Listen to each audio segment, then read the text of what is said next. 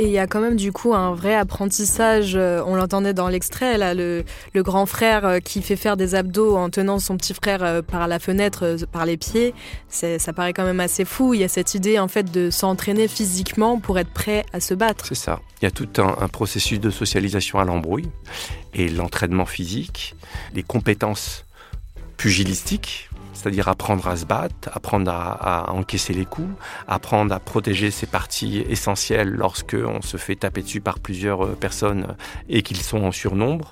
La préparation mentale, toutes les stratégies, les, postures, je veux dire que la, socialisation en embrouille, elle se fait progressivement et pas que dans la rue.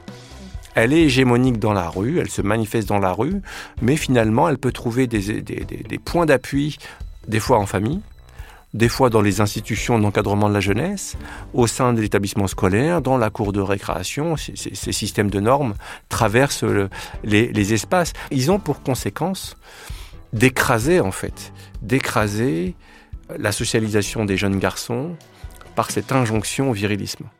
Binge